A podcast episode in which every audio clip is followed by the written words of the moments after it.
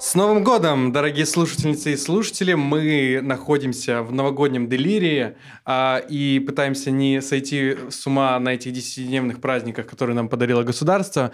И мы решили в эти прекрасные каникулы выйти пообщаться с вами, но не в каком-то обычном нашем стандартном формате, а у нас будет Необычный формат. Необычный формат. А, будет э, соревнование. Но перед этим мы разольем... Детское шампанское? Да, детское шампанское, ура!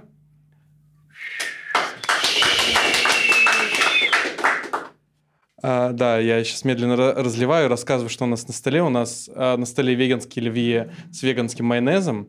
А, и, и, конечно же, веганские мандарины. Мы тут на полном вегане. Да, поэтому а, мы тут сидим, отдыхаем, а вы а, будете нас слушать. А, на этот раз мы придумали необычный формат. У нас будет соревнование, конкурс.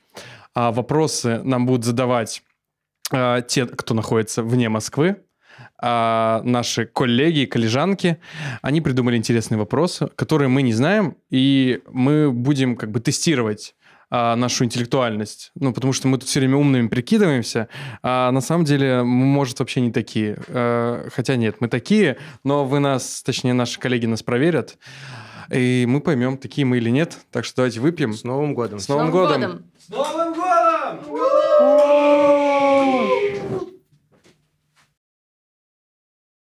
Ну что, поехали. Всем привет. Э, меня зовут Денис. Меня попросили быть ведущим на этом новогоднем огоньке. Пройдет он в формате э, похожем на что, где, когда, но немножко не похожим. Поэтому давайте сначала обговорим правила. Меня вы, наверное, не видите, потому что я за... Ну, меня, в общем-то, там и нет. Не должны видеть, в общем. Э, поэтому давайте сначала правила. Вы видите команду москвичей. Э, им будут задавать вопросы команда не москвичей. Значит, вопросы буду задавать я, поскольку я ведущий, а ответы тоже буду говорить я. Но придумать ответы нужно будет команде москвичей. Значит, на размышление вам будет даваться две минуты. После ответа на вопросы, после того, как вы узнаете правильный ответ, может быть, вы сами правильно ответите, э, у вас будет несколько минут, минут пять на обсуждение этого вопроса. Значит, я здесь представляю команду э, не московских участников и участниц подкаста «Это базис». Э, значит, мы долго думали, как назваться. Наша команда называется «Мартышки и очко». Э, даю вам право представить вашу команду. А, наше название достаточно простое, советское, как и шампанское, которое могло быть на нашем столе, «Красный октябрь». Поэтому мы рады вас приветствовать, мартышки Очко. Очень приятно с вами сегодня соревноваться. Да, мне тоже очень приятно. Э, с вами соревноваться. Э, начнем, наверное, э, с первого вопроса. А, доброго времени суток, уважаемые московские знатоки. Единорог, горилла и эльф заходят в бар. Горилла заказывает пиво, единорог урбанистический ванильный раф, а эльф американо. Единорог предлагает объединиться, слить все напитки в одно корыто и пить вместе. Эльф предлагает выставить счет американцам и сделать то же самое. Горилла забирает у всех напитки и уходит молча. Внимание, вопрос. Почему молча? Ну и что, почему О, горилла может да. молча? Ну, отсылки понятны, кто, кто горилла, кто эльф, кто... Да, и то есть горилла выходит молча, просто выходит Забирает молча. напитки, уходит молча. А, и почему? Вопрос почему, да? Ну, потому что она умнее у всех, это понятно. Ну, то есть она как бы не заплатила, и, ну, и как бы... Потому что что разговаривать просто с другим? Чё да, не, а что базарить-то? Просто нужно да, действовать. Надо действовать. Вот, мне кажется, вот такой... Потому что решают не слова, а действия, наверное. Да, ну, типа, пока единороги болтают с эльфами и ссорятся, а гориллы действуют, берут все в свои руки и идут. К тому же на улице, видимо, другие гориллы ждут. Да, как бы их нельзя заставлять ждать, конечно. А... Но в этой связи а, у нас, наверное, осталось время. Если у вас других вариантов нет, конечно, мы можем еще поразгонять. Но мы можем должны выяснить, почему горилла, потому что в целом-то как бы горилла же это такое двойственное животное. Это а символ, двойственность? Это символ ну, нашего подкаста. Потому что это символ нашего подкаста, с одной стороны, а с другой стороны, горилла груба э, и, в общем... Но она груба с кем? Довольно она... э, такая агрессивное создание. Но это агрессивно к тем, кто ее загнал в зоопарк. Она к другому, как бы большому другому. Вот мы почему взяли это как символ, потому что горилла защищает свое сообщество. а левый как раз солидаризируется на основе о, вот Говорят, этой- у Ленина тоже была какая-то вот... Горилла? Да, горилла. я видел тоже в горах Ленинских, у него стоит типа то ли мартышка или там какая-то другая. Да, давайте тогда я скажу свой ответ, а если позволит э, команда не москвичей. Э, я говорю свой ответ. Точнее, ответ нашей команды.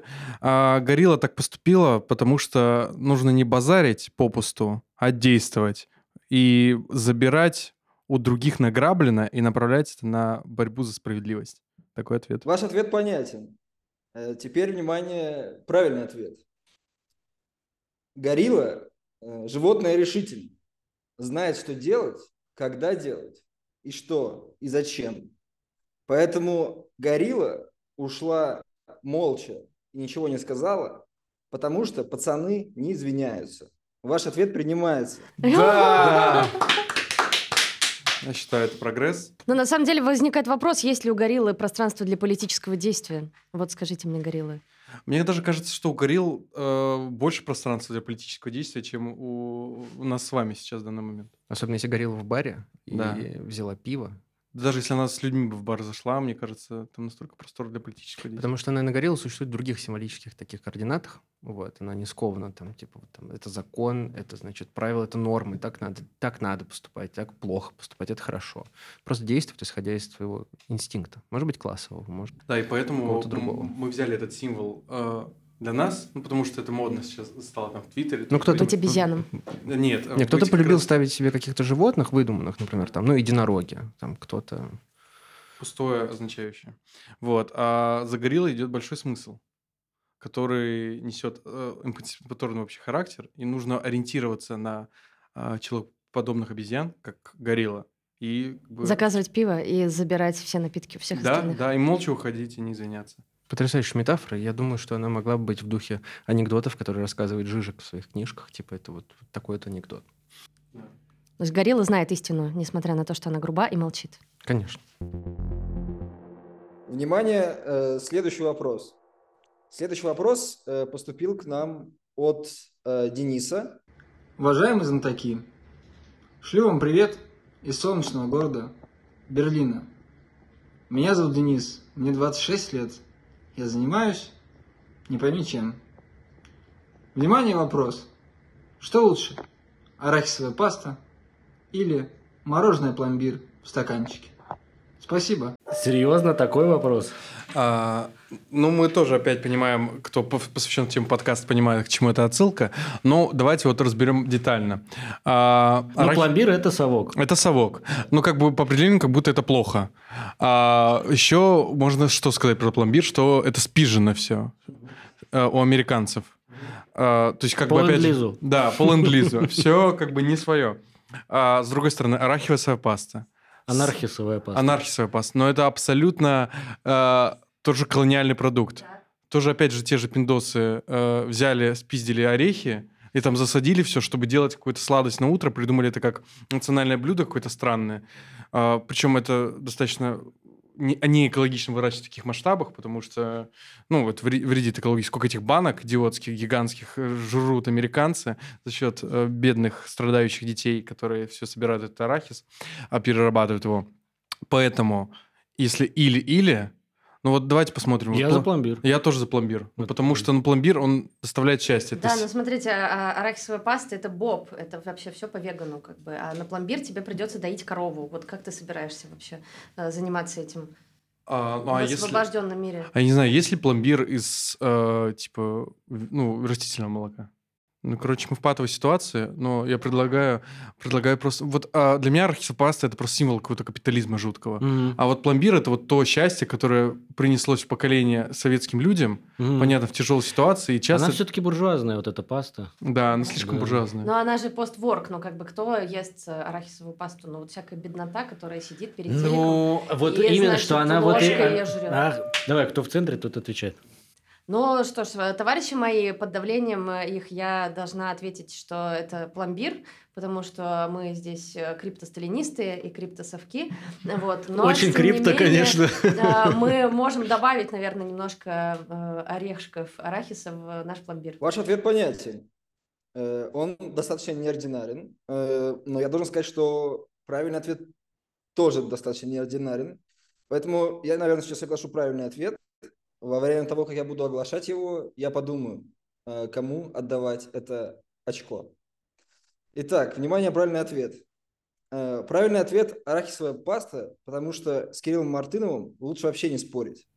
А- Однако, э, принимая во внимание глубину вашего, ваших познаний в твиттерских спорах, я готов разделить это очко э, между двумя командами. Э, Спасибо. Ура! Здесь у нас полочка. Разделить очко – это хорошо. Но э, я не знаю, чтобы все, может быть, поняли отсылку. э, Это, конечно, супер-ультра-маргинальная субкультурная история про э, небольшой спор э, с Кириллом Мартыновым в Твиттере. Э, Вот, Но это где... единственный наш достойный рилс на Ютубе, где происходит спор между Артесом и Орком. И, значит, там... э, Я даже не могу вспомнить, как там все было устроено, честно говоря. У него была предъява, что, значит, ваш этот пломбир совковый, он на самом деле даже и не совковый. Да, и просто потом там а, ты вроде разгонял спор, но это просто спор ради спора в твиттерском стиле. По- а, спор ради спора в твиттерском стиле. Ну да. Вот, и, ну, Кирилл Мартынов со всей серьезностью принял это все, этот бой и решил отставить честь арахисовой пасты. Вот, но как по итогу было понято, этот человек как бы знает толк в твиттерских боях, и с ним лучше как бы не сталкиваться на этом поле, а просто Мгм. дать существовать своими. Ну да. Но мы можем переименовать арахисовую пасту в анархисовую пасту и, в общем, называть ею абсолютно любой продукт, который мажется на хлеб, и таким образом, в общем, реклеймить э, все вот э, такие вот мерзкие от Кирилла Мартынова э, прыжки. Жалко, нельзя разделить очко с Кириллом Мартыновым. Вырежьте это. Отлично. Э, Внимание, следующий вопрос. Э, Его нам задает Эмин, вечный студент факультета кино и телевидения. Добрый день, уважаемые знатоки. Внимание, вопрос. Что общего у Кубрика, левой повестки и людей, которые гуляли на набережной в Лос-Анджелесе? Ну, Такой- Очень сложный вопрос. На, на знание культуры, да? Так, Ну что... что, Кубрик, э, Кубрик. как я э, перестал бояться и полюбил атомную бомбу. Мгм, Доктор Стрэнджлав. М, Вот когда были первые два э, пункта, я такая, ну, может, то, что никто его не понимает, как и левую повестку. Но третий меня очень вело в ступор. Люди, которые гуляют по набережной Лос-Анджелес. Лос-Ан- Лос-Анджелес? Лос-Анджелес. Ну что, ну может быть, э, действительно то, что э, никто не хочет э, на этих людей смотреть, в общем-то, как и на Кубрика, как и на Леваков. Да мы вроде сегодня красивые, симпатичные такие, давайте не будем уж себя расстраивать. Я просто теперь понял, что ребята имели в виду, когда сказали, что вопросы будут сложные, надо будет думать. М, Но это факультет киноведения. Это Ну, короче, э, вот как бы, э, значит, что, что мне в голову просто э, приходит, да, значит, в Лос-Анджелесе есть всякие леваки, там есть э, левые движения э, разного толка, вот, и вообще он известен тем, что там есть как бы вот А может активность быть, политическая. а может быть, это э, то, что нужно всех отправить в космос? Космическая Одиссея. Ну, кстати, да. А может быть, там еще и обезьяны как-то участвуют в этом? Точно. Ну, там же был кадр, где обезьяны херачат. Ну ответ, да. ответ ничего, может быть? Ну, я Ни- думаю, что ни- ну, ничего, это вообще... э, ничто ничтожит. Да. Ничего, Да. ничего, ничего. Может быть, то, что все это, все это при капитализме? Ну, все это при капитализме, например, да. Или все подвержено закону земного тяготения. Строго говоря, да. Да. Ну, и попробуйте вообще с нами что-то сделать. Где? Где они не правы? Ну а что, есть ли у нас ответ? Так, ну, ну, э, честно говоря, мы не сформулировали какого-то хорошего ответа, я поэтому просто скажу, что ничего. Ваш ответ понятен. Э, Теперь, внимание, правильный ответ. Сцена из фильма Кубрика «Космическая Одиссея» 2001 года, где обезьяны изобретают насилие, попала в фильм «Барби», который вышел в 2023 году. Точно так же туда по непонятной причине попала левая повестка. И ровно точно так же туда по непонятной причине попали простые люди, которые разгуливали по набережной в Лос-Анджелесе и которые видели, как снимают фильм и даже приняли в нем участие. Поэтому правильный ответ, что все они по не своей воле попали в фильм «Барби». Так, ну Прикольно, что? да. Но я не Вау. смотрел Барби, к сожалению. Да, Я ну просто потому что мы дедули, и еще потому что, мне кажется, уже вот Рита, мне э, кажется, может объяснить, э, что вообще левого в фильме «Барби». Вот э, почему, где там левая повестка, и почему вопрос о том, что в мире существует смерть, а у женщин существуют мор- морщины, это И к гинекологу левая надо ходить. Да, и надо ходить Это, мне кажется, общеизвестный факт. А, Ну да, э, у нас, кстати, в подкасте этот базис э, в наших социальных сетях, Телеграме, Инстаграме вышли прекрасные карточки про фильм «Барби» в разделе «Кинобазис», поэтому обязательно после просмотра этого выпуска, если вы еще не читали, откройте, прочитайте. Там все будет понятно. Но мне кажется, что фильм «Барби» не особо-то и левый. Типа там, конечно, ругают немножко вот эту вот корпорацию, э, Мотел, но не то чтобы сильно, и в конце они неплохие. Э, в конце это тоже положительные персонажи, которых, которым мы должны соч- сочувствовать. И, э, ну, понятно, почему это сделано, потому что на деньги Мотел это и снималось. Вот. Да. А, так, это просто приятный, хороший фильм. Он не то чтобы левый.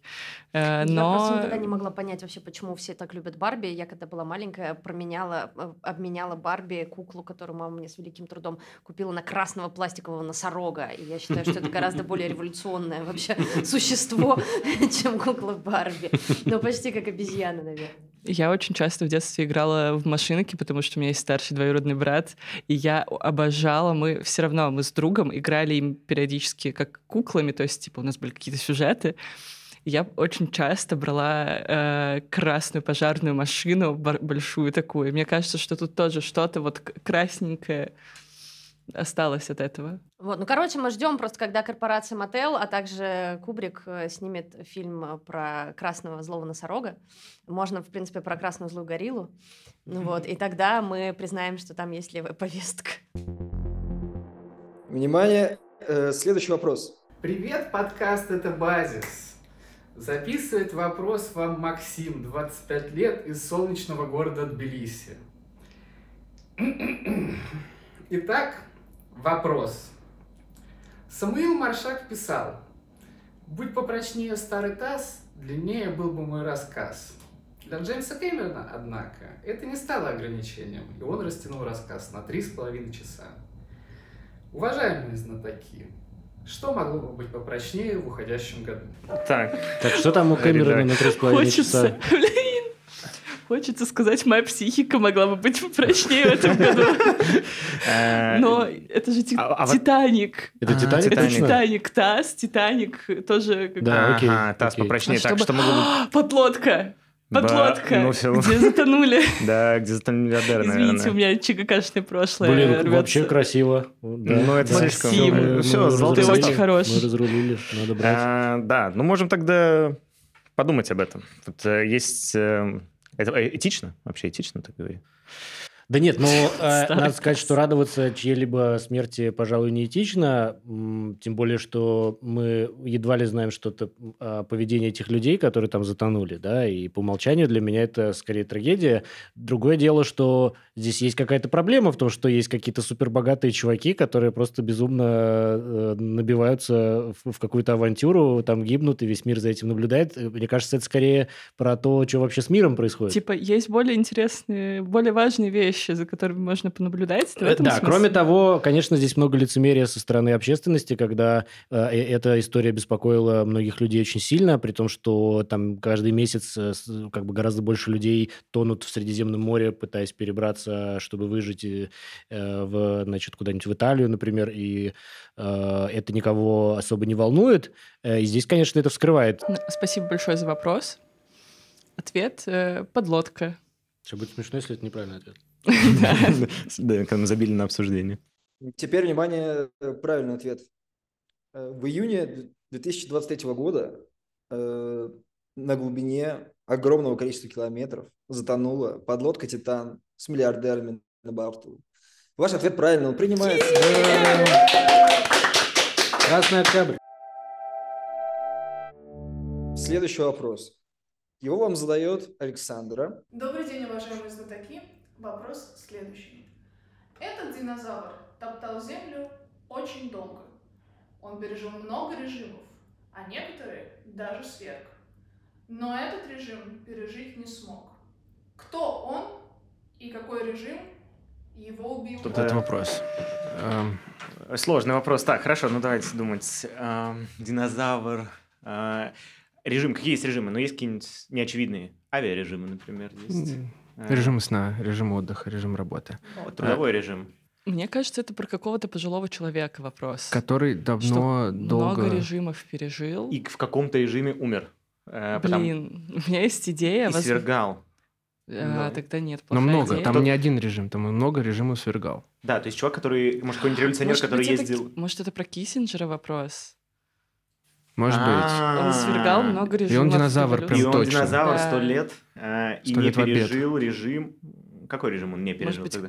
А от чего он умер? Т- Это уже не важно. А, я, я думаю, ну, там есть очевидные три буквы определенного режима, который он не пережил, вот, но это, кажется, вряд ли здесь подходит.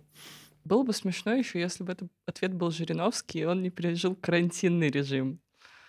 Но он никого не свергал, поэтому...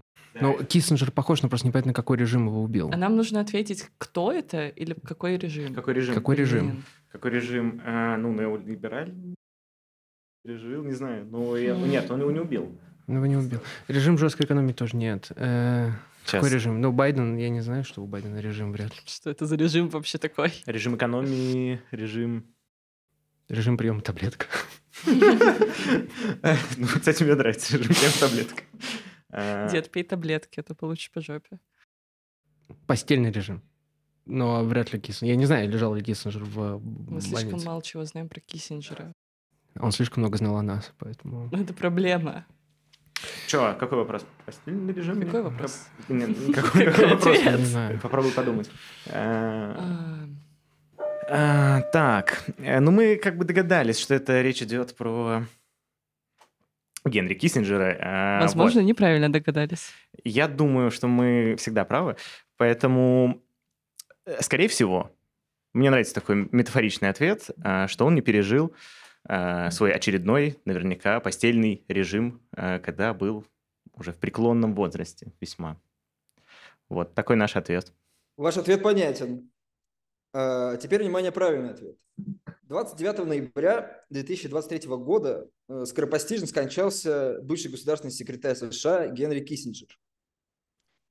А за пять дней до этого, 24 ноября, в Палестине и Израиле было заключено соглашение и начало действовать соглашение о прекращении огня.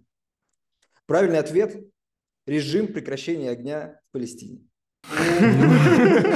Э, Нет, ну на самом деле красиво, красиво, красивая концовка, но она такая. Мне кажется, мы были просто... Мы были очень близки к правильному ответу. Вообще, э, вообще э, Генри Киссинджер, есть статья, которая рас... 70-х годов, которая рассказывает, что Генри Киссинджер настоящий секс-символ десятилетия.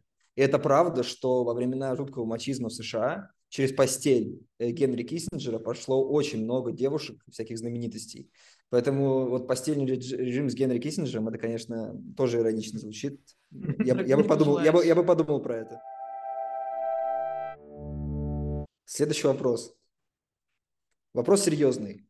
Э, Его задает э, Машенька, 22 года. Здравствуйте, дорогие знатоки. Я тоже хочу задать свой вопрос. Меня зовут Машенька, мне 22 года. Согласно сведениям редакции, я сама еще студентка, своего дохода не имею, а мой отец трудится за рулем такси. Мой вопрос. Они существовали и в СССР, и сейчас.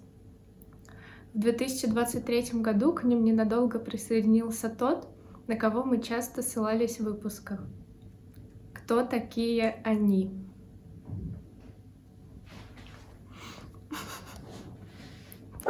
Я думаю, это эльфы. А, типа, это тут же прикол, по-моему, перепись населения. Э, мне кажется, нет? Была какая-то же новость, что вот там какой-то губернатор обеспокоился тем, что много эльфов. Да, что сколько-то человек Вот, указали себе. Да, и они регулярно весьма указывают. Я, правда, не знаю, они действительно ли указывали в Советском Союзе, э, что можно было во время переписи указать... э, А на кого мы ссылаться могли? Кто эльф? Есть ощущение, что это могут быть миллиардеры, потому что типа, в Советском Союзе, наверное, они тоже были. И, возможно, похоже. Хотя я не знаю, что в России там 600 Около 600? миллиардов. Не, они же выросли как раз-таки в 90-х, был резкий скачок. Ну, Э, эльф это да. Ну, эльфы как будто бы окей вариант еще. Э, Не, так почему мы ссылались в выпуске? На кого мы ссылались? Ну, Э, кто- миллиардеры, кто там? Не, кто к ним присоединил? Там вопрос так, что кто-то к ним присоединился. Из Э, тех, на кого мы ссылались. Из тех, на кого мы ссылались. Ну, мы про Маска часто говорим. Но он вообще рептилоид, поэтому... Да, это правда.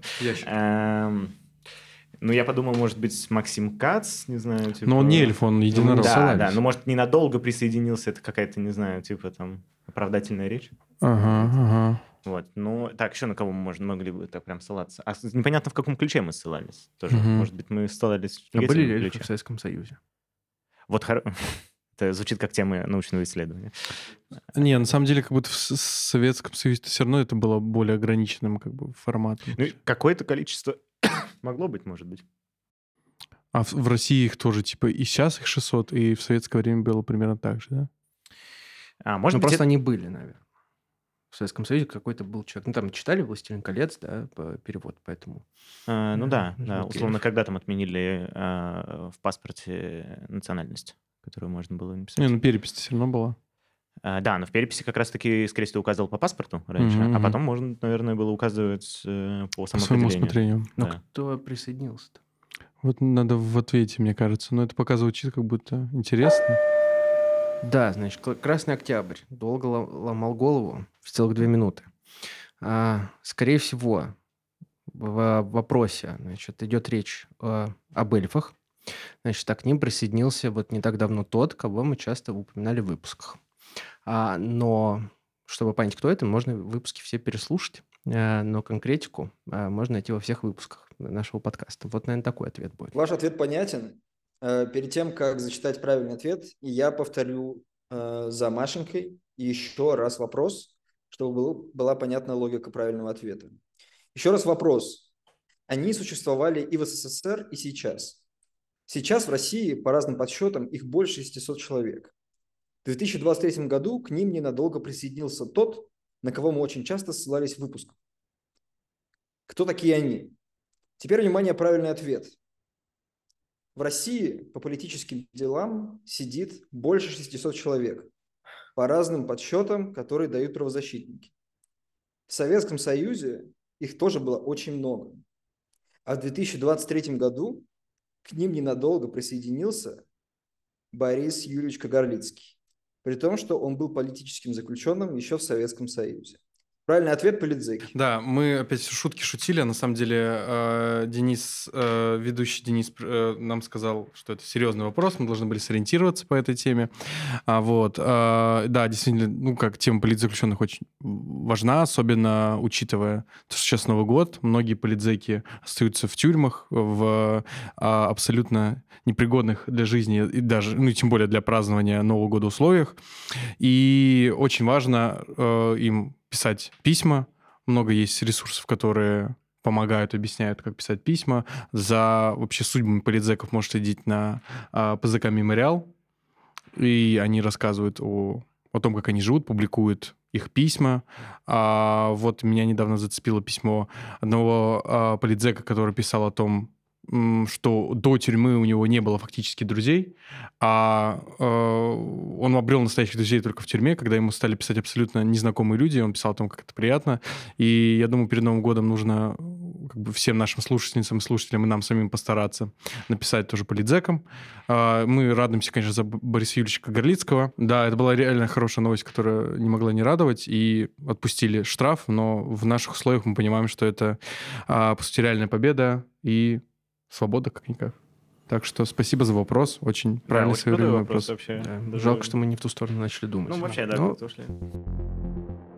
Ну что же, у нас остался последний вопрос. Э, Он к нам пришел тоже от э, Имина из Тбилиси, вечного студента факультета кино и телевидения. Внимание, вопрос. Он мог бы быть предводителем радиоактивных людей или админить порно-сайт. но стал эксплуататором. Кто он? Но это надо знать биографии каких-нибудь выдающихся эксплуататоров. Кто у нас в детстве был радиолюбителем? Мне кажется, это все вот эта триада, может, типа с Безосом, Безос. а, с Маском, а, с пред- предводителем Ну, радио... Что значит радиоактивные люди? Э, Предводители радиоактивных людей это кто? Ну, это, видимо, э, какой-то представитель радиоактивных людей в парламенте, может быть. Я просто не до конца понимаю, кто такие радиоактивные люди. Ну ладно. Мне кажется, это может что-то из типа комиксов, что-то такое, а, из кино, может, он хотел каким-то... Да. Так, может быть, правильно, ну, это Человек-паук не может же быть э, эксплуататором, правильно? Ну да, ну какая-нибудь гиковская тусовка. А, и а, мы вот тут думаем, думаем, думаем, и...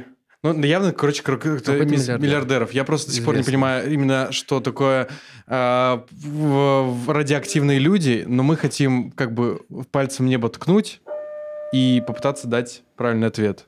Ну, хорошо, у нас есть предположение, что это Джефф Безос, но почему он радиоактивный? И Да, самое Откуда там главное... взялось? Да, да, так да, что- а самое главное, почему порно-сайт? Потому что... да, ну, нет, ну по нему-то это понятно, что он любитель порносайтов в целом. А, вот этот лысый из... Э, Lewis Из Brothers. да. Так что, да, мы скажем ответ, а, господин ведущий, и этот ответ Джефф Безос. А теперь, внимание, правильный ответ. Советская культура и постсоветская культура устного перевода, синхронного перевода мультиков и фильмов не состоялась бы без Володарского. Володарский, когда озвучивал знаменитую заставку к мультику «Люди Икс», использовал слово «радиоактивные люди». Один из самых популярных порно-сайтов на планете называется X-Videos. В 2023 году миллиардер Илон Маск переименовал социальную сеть Twitter в X.com. Правильный ответ – Илон Маск. Ну, нет, мы требуем, чтобы вы признали наш ответ, потому что, в общем-то, что э, Илон Маск, что Джефф Безос — это примерно одно и то же, по-моему. И, в общем-то, самое главное — назвать хотя бы одного эксплуататора правильно, и поэтому мы знаем своих эксплуататоров. Э, Мы готовы опротестовать э, ваш правильный ответ, потому что, ну, какая в жопу разница? Тоже э, время подводить итоги. Э, значит, наука, собственно, спорит, э, какая команда оказалась успешней и какая команда победила. Судя по всему, э, финальный вердикт должен определить э, ведущий. Скажем так, я допускаю, что лучше знать всех миллиардеров в лицо. Не только Илона Маска, но и Джеффа Безоса.